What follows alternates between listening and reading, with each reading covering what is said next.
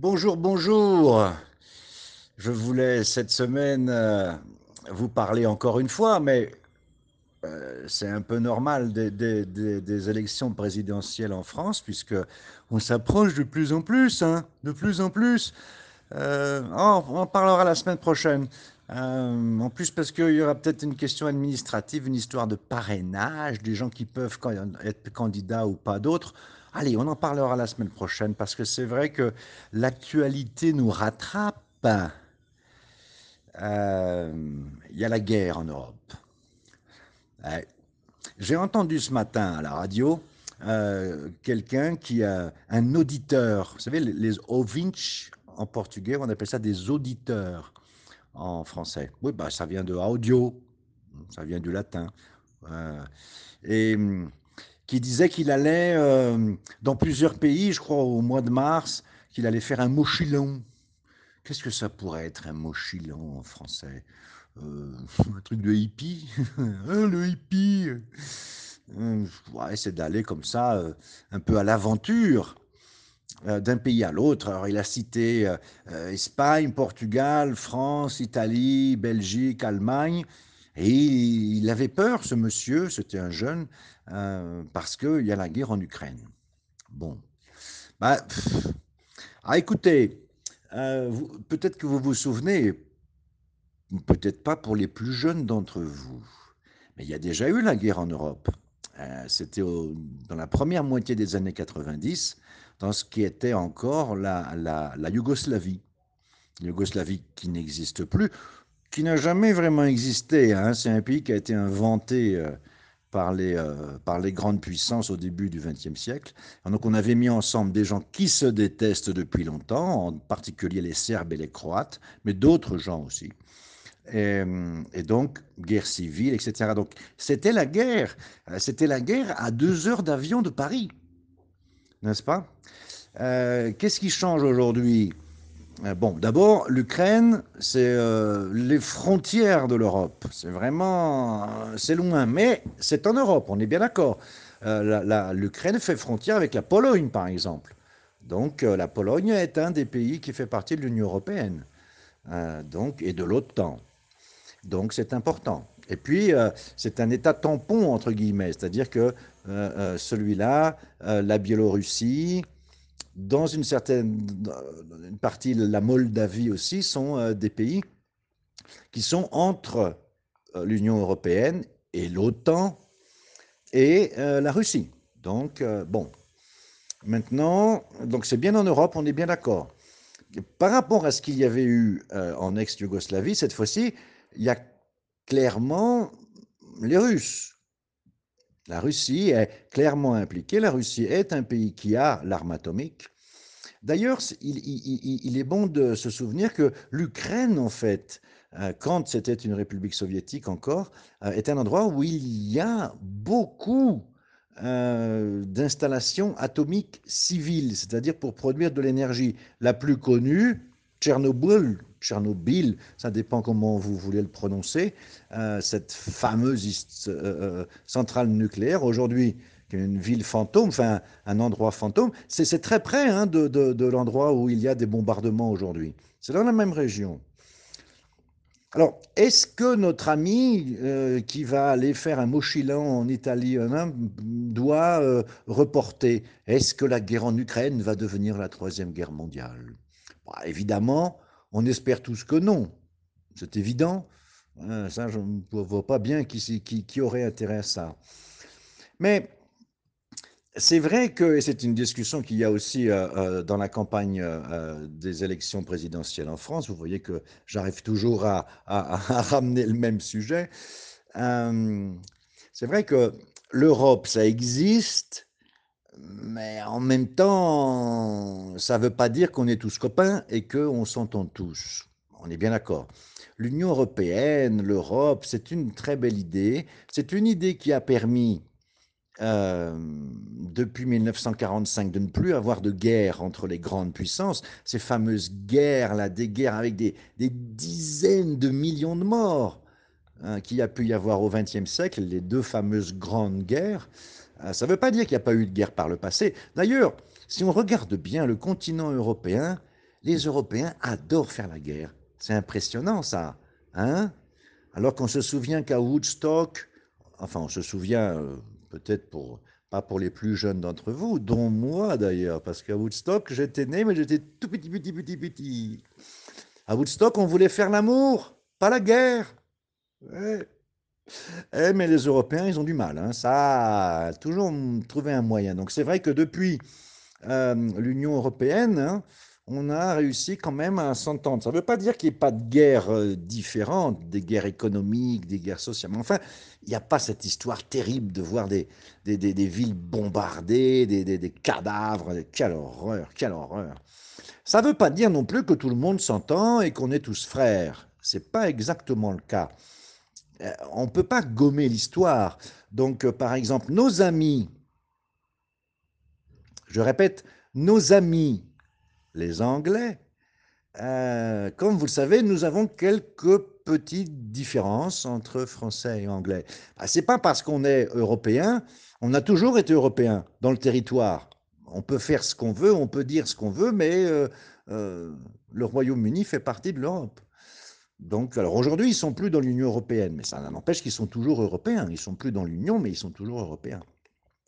Euh, euh, vous savez qu'on s'entend pas vraiment. Et puis en fait, euh, c'est pas parce que euh, un Allemand ou un Italien sont aussi des Européens qu'on va le recevoir à la maison pour venir dormir et on va présenter son chien et sa femme dans n'importe quel ordre. c'est vrai qu'il y a encore Heureusement, ça ne doit pas devenir une guerre, mais il y a encore quelques petites euh, euh, des préjugés, des idées reçues, n'est-ce pas? Nous savons tous que les Italiens sont des beaux parleurs. Bah, c'est vrai que la langue italienne est molto belle, mais euh, ils sont là, tout ça. Quand ils voient une jolie femme, ah ils sont là. Les mauvaises langues disent que ce sont des dragueurs, c'est-à-dire le dragueur au départ, ça vient de la drague. La drague, c'est une, technique qui permet de ratisser le fond de l'eau. Vous savez, par exemple, dans une, quand, pour les, bateaux qui, qui prennent le sable dans le fond de la mer ou même dans le fond des fleuves, euh, ça drague.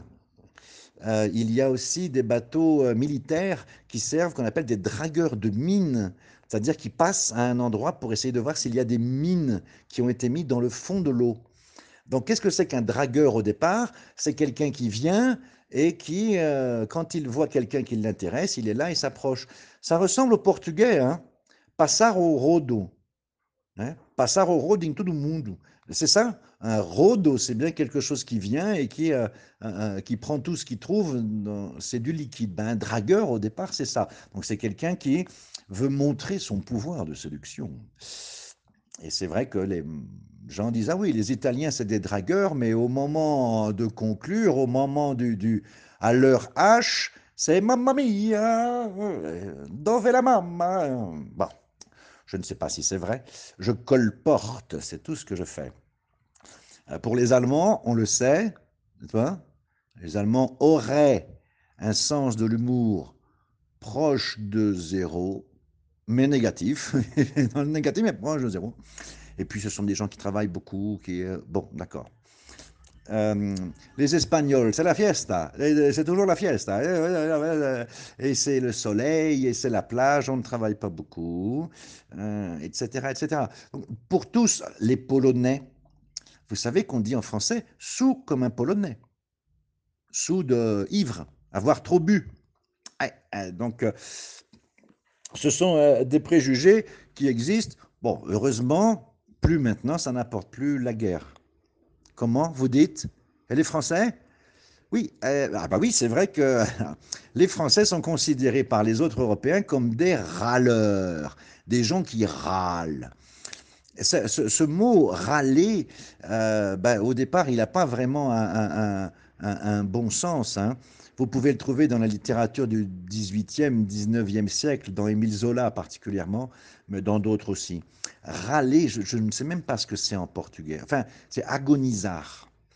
Râler, vous savez, c'est la personne quand elle est à la porte de la mort et euh, bah, parfois elle fait un bruit ou bah, c'est ça râler au départ. Euh, il a toujours ce même sens. Mais il est utilisé particulièrement pour indiquer les Français, pour les gens qui réclament tout le temps. C'est vrai ça. C'est vrai que euh, on trouve souvent des Français qui sont réclamants. J'en vois, j'en vois quand je voyage, quand j'en trouve parfois. Ils sont là, oui, ils réclament. Puis alors, il y a quelque chose avec les Français, en général, bien sûr, c'est une généralité, mais euh, que j'ai déjà vu aussi et qui m'énerve, mais à un point. Ça, ça m'énerve. C'est hum, cette volonté de toujours euh, économiser de l'argent. Alors, je ne suis pas contre économiser de l'argent, moi-même j'en économise, mais imaginez ce, touriste français qui est dans un pays un peu plus pauvre. Ça peut être au Brésil, hein. Ah, il a dit que le Brésil est un pays pauvre. Non, c'est pas ce que j'ai dit. Ce, ce, c'est pas ce que je veux dire. Ce que je veux dire, c'est que vous imaginez un, touriste européen qui gagne en euros, euh, qui est dans un marché euh, de l'artisanat à Belém ou à Fortaleza ou, n'importe où, même au, comment ça s'appelle, Sahara, là, à, Rio de Janeiro. Il, vend, la personne, elle est là, elle vend quelque chose pour 5 reais. Ah ben il est là, il discute. Ah, il veut payer 4. C'est impressionnant ça. Le type, il a 1000 euros dans sa poche, 5000 reais, plus que ça. Et non, il est là, il veut acheter quelque chose, c'est marqué 5 reais, ben non, il veut marchander. Parce qu'on lui a dit que quand on est à l'étranger, on marchande. Jamais je n'ai vu, enfin moi j'ai jamais vu, dans un magasin en France, un Français qui est là et qui marchande là, il y a un vêtement, il est là, 69 euh, euros, il est là, ouais, tu pourrais pas me le faire à 65 Jamais vu ça. Ah ben non, quand ils sont à l'étranger, euh, on a l'impression qu'ils doivent. Ça m'est déjà arrivé, j'ai déjà raconté cette histoire, euh, ça m'est déjà arrivé une fois, il n'y a pas très longtemps, de donner de, l'argent, enfin, c'était en République dominicaine, pas, à, pas à Saint-Domingue au nord, et non, pas non plus à Punta Cana, je, ne vais pas à Punta Cana. Euh, mais dans le nord, il y avait une petite fille, une petite fille, elle avait, je sais pas, 8 ou 10 ans, qui vendait des, des, fruits comme ça dans la rue. Et y avait un Français là, ou un, je, crois qu'il était français, sa, femme peut-être était belge, je ne sais pas. Euh, il était en train de marchander pour acheter deux oranges. Alors, je me souviens plus du prix, mais euh, c'était un prix dérisoire dérisoire. C'était un, truc de, 20 centimes d'euros. Ah, je, je, me, je, me, je me suis pas retenu. Je lui ai dit, parce que j'ai entendu, j'étais juste à côté, et je lui ai dit, mais est-ce que vous vous rendez compte que ce que vous marchandez là, ça fait 20 centimes d'euros? Au, lieu d'être 20 centimes, vous voulez payer 18 centimes d'euros pour deux oranges pour une petite fille. Vous vous rendez compte de ça? Il me dit, oui. Il a râlé. Donc, euh, euh, je ne sais plus exactement ce qui s'est passé. Si, il a acheté, il est parti avec les deux oranges, peut-être qu'il a payé, et moi j'ai donné euh, au moins le double à cette petite fille. je n'ai pas pris les oranges, mais j'ai donné. C'est pas parce que je suis un, grand généreux, hein. non, c'est pas ça. Mais il faut avoir le sens des réalités aussi. Donc, ça, c'est des choses que je vois, c'est pas bon. Et puis les Français, euh, vous savez, il y a cette fameuse, euh, cette fameuse histoire-là. Quand vous abordez un sujet avec un Français, n'importe lequel, Bolsonaro, Lula, Moro, tous les candidats, si vous parlez, euh, il va vous dire Je ne suis pas pour, je ne suis pas contre, bien au contraire.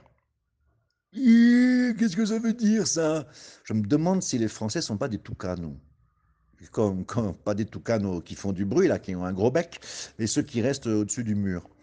Parce qu'en fait, alors vous dites, ah ouais, mais c'est pas mal parce que ça évite des positions comme ça. C'est pas pour ça qu'ils font ça, c'est pour pouvoir argumenter. On apprend ça à l'école.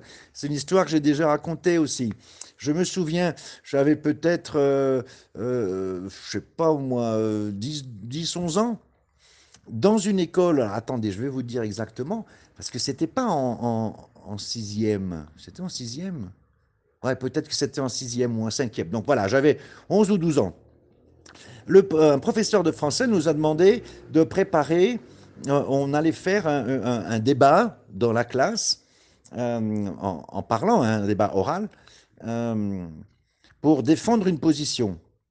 Je crois me souvenir que c'était la peine de mort, mais bon, mais c'était une position comme ça, c'était un truc euh, pour ou contre les armes, pour ou contre la guerre, quelque chose de bien tranché, pas?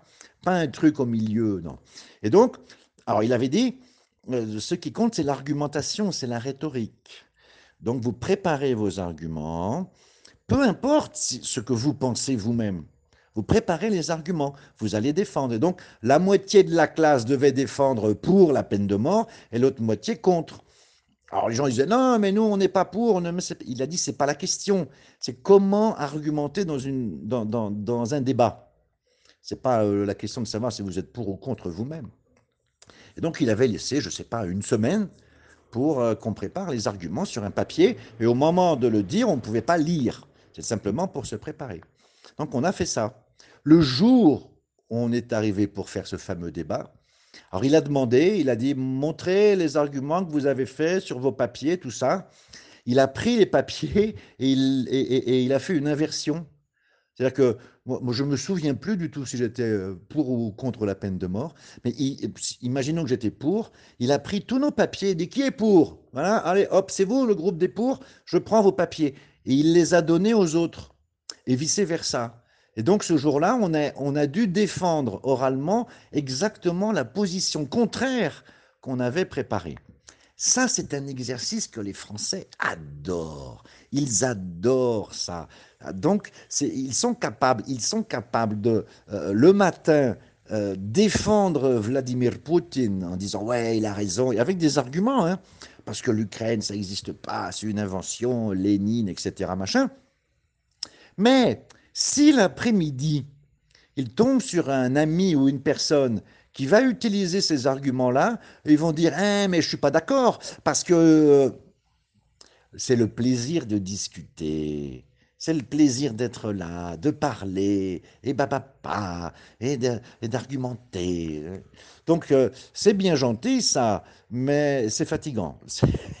C'est lassant. Le fait de toujours vouloir pinailler pinailler, c'est chercher la, petite chose, la petite discussion. Vous savez, vous, vous, voyez une voiture, vous voulez acheter une voiture, euh, tout est bien, etc. Mais ah, ah, ah, qu'est-ce que je vois là sur la carrosserie, juste au niveau euh, de l'arrière, là, près du feu arrière? Il y a une petite marque, c'est une marque de 2 cm, une petite rayure. Ah oui, mais alors là, attention, parce que s'il y a ça, ensuite va y avoir de la rouille, et la voiture va être détruite, et qu'est-ce qui va se passer? La guerre nucléaire, la Terre qui va exploser. C'est pinailler, c'est prendre une petite chose et euh, euh, en faire un sujet de discussion. Pourquoi? Parce que les Français adorent discuter, ils adorent parler. Hein? Moi aussi, j'adore parler. Bon, non, pourquoi? Comment? Parce que Tassiane a demandé un, podcast de 10 minutes et je suis déjà à 18 minutes 30. C'est pas faux. Vous n'avez pas tort. C'est pour ça que je vous dis allez, à bientôt, enfin en tout cas la semaine prochaine.